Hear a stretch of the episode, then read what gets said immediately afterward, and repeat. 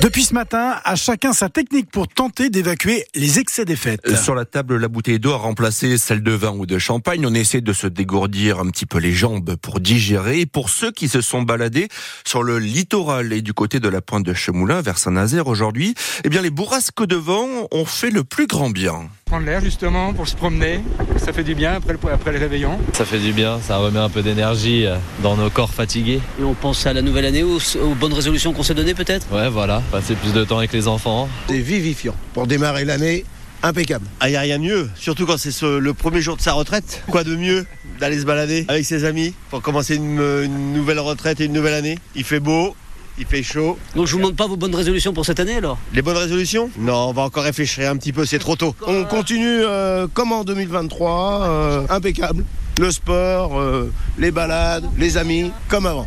Eh bien, en voilà un beau de programme pour euh, la nouvelle année. Encore faudra-t-il le tenir. Sept nouveaux départements basculent en vigilance orange aux pluies et aux inondations à minuit. La Loire-Atlantique et la Vendée en font partie.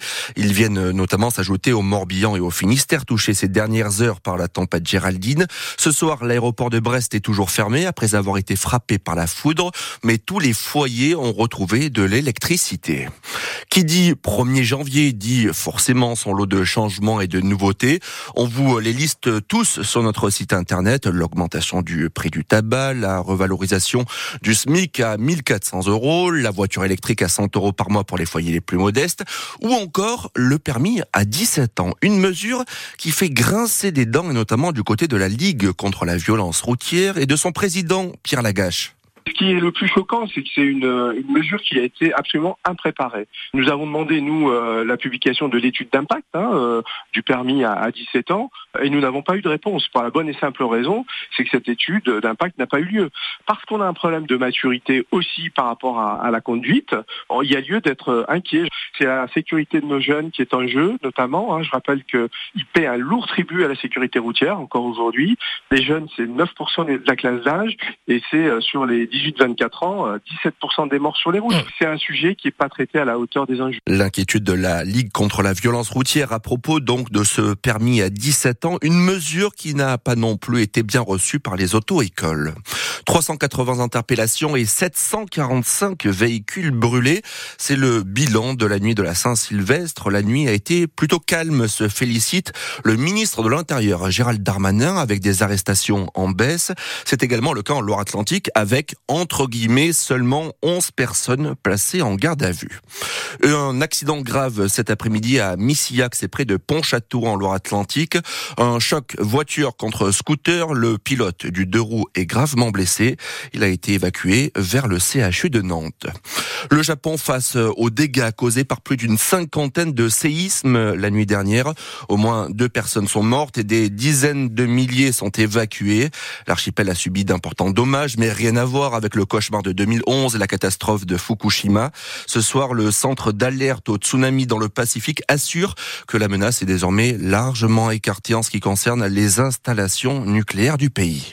L'opération dégraissage commence au FC Nantes. À peine le mercato d'hiver ouvert que les Canaries s'apprêtent déjà à enregistrer un premier mouvement, un prêt de six mois pour le jeune latéral gauche Jawan Adjam.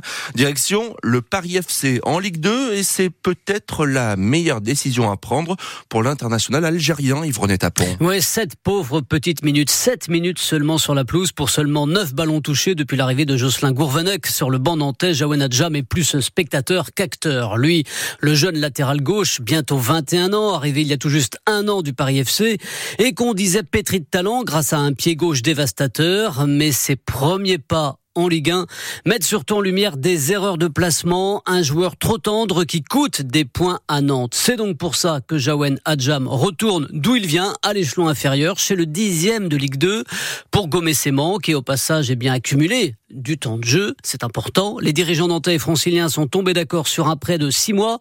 C'est donc le point de départ du mercato nantais qui s'annonce agité et notamment dans le sens des arrivées avec, on l'espère, plusieurs renforts offensifs. Des recrues notamment pour compenser le départ des joueurs qui disputent la Cannes, la Coupe d'Afrique des Nations, qui commence dans une dizaine de jours, comme euh, Mostafa Mohamed avec euh, l'Égypte ou encore Moses Simon avec le Nigeria, ou encore la longue blessure d'Ignatius Ganago en attaque. Et puis en tennis, le dernier défile est à la hauteur de l'immense carrière de Rafael Nadal. Après un an d'absence, le Majorquin sera de retour sur les cours demain matin lors du tournoi de Brisbane en Australie. Premier match en face à l'Autrichien Dominic Thiem. Hier, l'Espagnol s'est incliné en double pour son retour à la compétition.